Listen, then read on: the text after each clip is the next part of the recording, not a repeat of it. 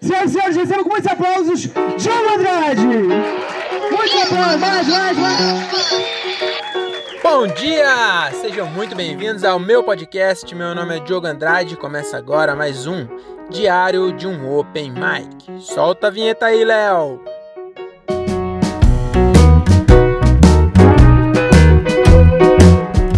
É isso aí, estamos voltando aqui com o nosso querido Diário de um Open Mic. Depois de umas férias aí de mais ou menos 10 ou 11 meses, o último episódio, se eu não me engano, foi lançado dia 30 de janeiro e hoje é dia 13 de novembro de 2019. Então, é, para quem não sabe, esse podcast é um, uma, um diário mesmo em áudio que eu gravo para eu mesmo ouvir daqui 10 anos, quando eu tiver 41 anos. E como é um diário, eu falo sobre dias, né? Falo, querido diário, falo o que aconteceu no dia. E aí normalmente é um episódio para cada show, mas como eu tô 10 meses sem gravar, esse aqui vai representar o episódio 34 até o 67. Pois é, foram 35 shows quase aí, de janeiro até agora. Foi um ano muito legal para minha comédia. Eu acho que eu evolui bastante, comecei a colocar paródia nas músicas, aliás, na, nos shows, né? Colocar música. Tô com nove músicas autorais, inclusive os últimos episódios aí, se vocês quiserem ouvir. Se alguém estiver ouvindo, né? acho que nem ouve essa merda, mas para eu mesmo ouvir daqui a 10 anos, os nove episódios anteriores a esse aqui, na verdade, são as minhas músicas que eu resolvi postar no Spotify para ter o registro aí, né?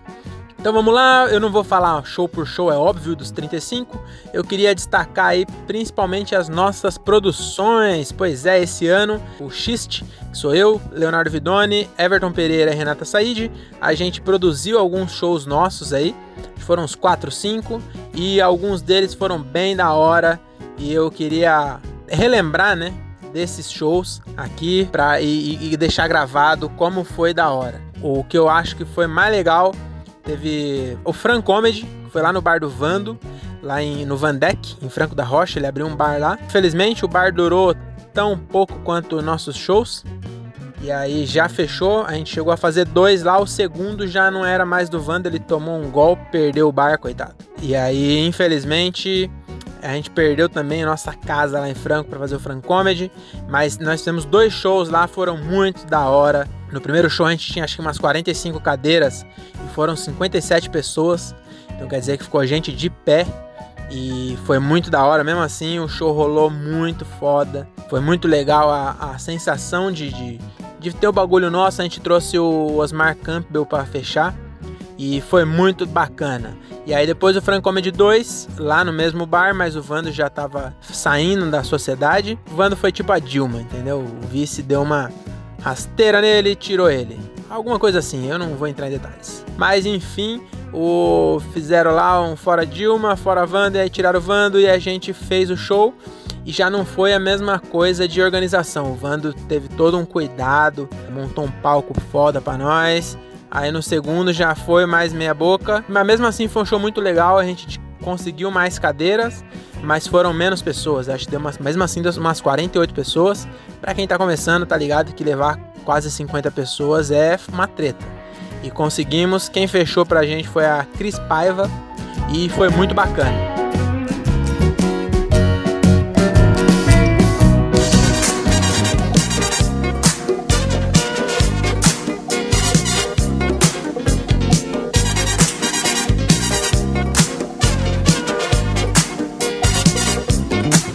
Um outro show também que eu acho que vale a pena gravar na memória aí é um show de Osasco que a gente fez.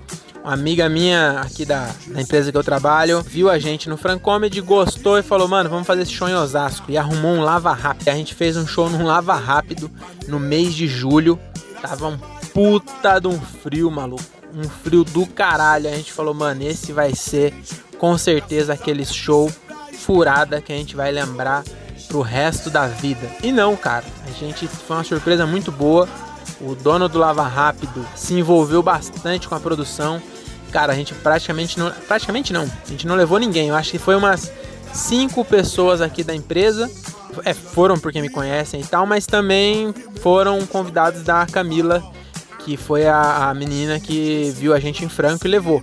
Então, cara, acho que tinha, sei lá, umas 50 pessoas também, num lava rápido, num puta frio O cara arrumou até um aquecedor, colocou lá e acho que esse foi o melhor show do Xist até agora. Pela primeira vez, a gente, não, como tinha uma verba apertada, a gente meteu as caras de fazer sem chamar nenhum convidado. Então foram só nós quatro, fomos só nós quatro e foi muito da hora. Foi muito bacana mesmo esse show. É, todo mundo foi muito bem. Eu acho que conseguiu segurar bem a plateia. Porra, foi um show muito foda, cara.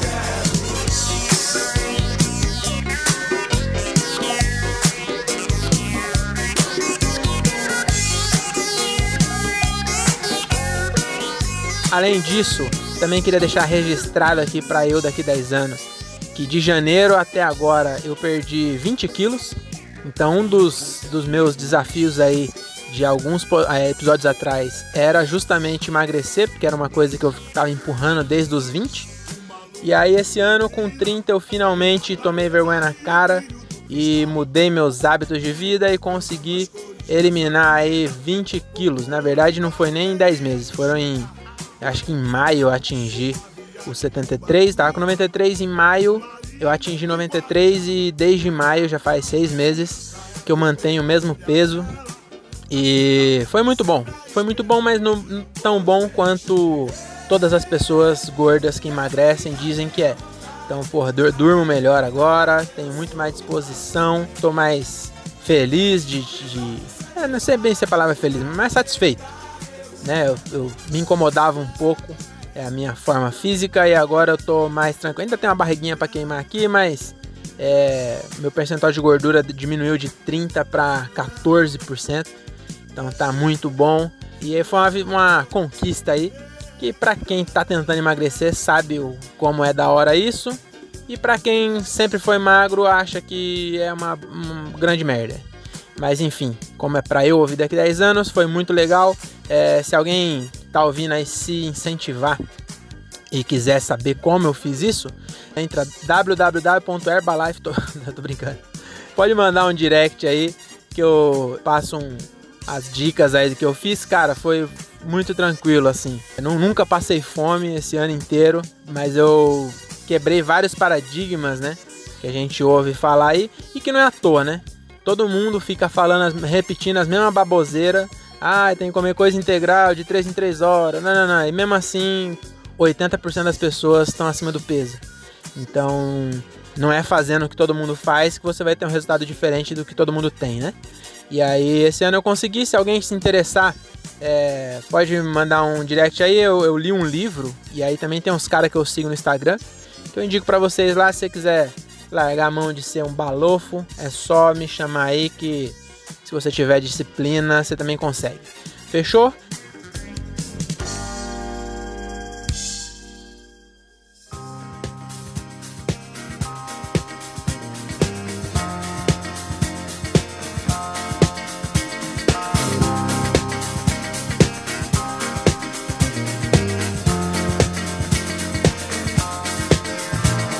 Mais aconteceu esse ano? Porra, aconteceu a viagem mais foda do mundo. Eu e minha namorada, esposa, agora noiva, né? Que eu pedi ela em casamento lá no Japão. A gente foi pro Japão, Nova York e Havaí. Mano, que viagem foda. A gente tava querendo ir pra Europa e aí apareceu uma promoção para conhecer os três lugares de uma vez só. E aí a gente comprou e foi, mano, sem, sem saber falar inglês. Japonês então piorou. Só sabia falar konnichiwa e arigato sazamai, que eu aprendi lá. Que eu não sei o que significa, mas todo mundo fala isso lá. É konnichiwa e arigato sazamai, eu acho que é olá e obrigado, eles são muito educados. E a gente foi, mano, que rolê foda. Eu não escrevi nenhum texto sobre a viagem. Sei lá por quê, acho que é porque eu não, não tenho a capacidade de escrever sobre história, eu gosto mais de observação e tal. Mas eu queria sentar um dia e tentar escrever, fazer. Pensei alguma piadinha ou outra, mas umas piadinhas muito no senso comum, eu acho que nem vale a pena fazer. Pra comédia não. Pro meu texto, né? Não ajudou, mas pra vida, caralho, que viagem foda. Eu acho que tinha um desafio aí também. Que eu tinha me desafiado para 10 anos. Era ir pra um lugar assim, tipo é, Indonésia, Japão, algum lugar que. Que, mano, eu há 10 anos atrás ia achar impossível que eu ia conhecer o Japão, tá ligado? Era um bagulho muito distante. E aí, esse ano eu tava lá lavando o cu na, na, na privadinha, jogando aguinha quente, enquanto ouvia sons da floresta, enquanto eu cagava e eu tive essa reflexão de caralho, que foda onde eu cheguei. É, com, a, com a minha profissão, né, cara? Eu fiz, eu sou formado em logística e sou especialista de projetos logísticos. Hoje, com 30 anos, consegui conhecer o Japão, Havaí também. Havaí, cara, eu acho que era mais distante ainda. Não em quilômetro, né? Todo mundo sabe que o Havaí é mais perto que o Japão, mas em. Cara, Havaí a gente vê no filme e, porra, parece ser um bagulho muito fora da realidade do Moratense, tá ligado? E eu consegui ir. E Nova York também do caralho. Mano, que viagem foda. E aí, meu desafio para eu daqui 10 anos é. Se você já não foi, espero que tenha ido. Mas, mano, vai tipo Indonésia, tá ligado? Aqueles lugar Bali. Acho que é Mali, na verdade. Bali, nem sei falar.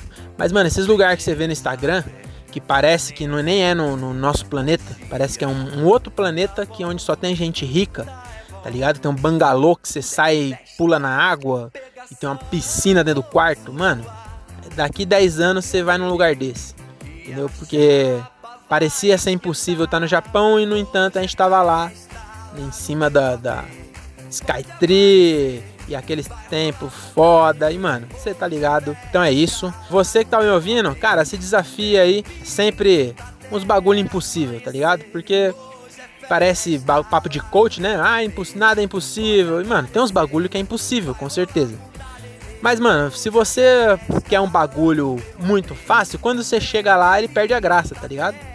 Então, mano, queira uns bagulho impossível que é para você pelo menos mirar chegar lá, tá bom? E é isso aí. Eu espero que daqui 10 anos uma das minhas metas impossíveis seja eu estar tá vivendo de comédia e seja um entre os 10 comediantes do Brasil aí. Eu espero que a comédia stand-up se estabeleça cada vez mais no Brasil. É, a comédia como um todo, né? Porque eu como comecei a colocar música, já não faço mais só stand-up. Faço comédia, eu gosto de fazer as pessoas rirem e é isso aí. Espero que eu esteja rodando o Brasil com meu solo e que aí tenham muitas pessoas ouvindo esse podcast e pensem, caralho, olha só como era 10 anos atrás, ele ainda trabalhava com logística e tal e já tinha essas ideias meio de idiota. Tá bom? Acho que é isso aí, tá muito grande já. Muito obrigado se você ouviu até aqui. Muito obrigado, Léo, pela edição. Acho que eu paguei seu salário aí por 10 meses sem você trabalhar. Espero que você faça uma edição muito boa nesse, assim como você fez em todos, né, cara? Então é isso aí. Beijo na alma de todo mundo e tchau. Até a próxima.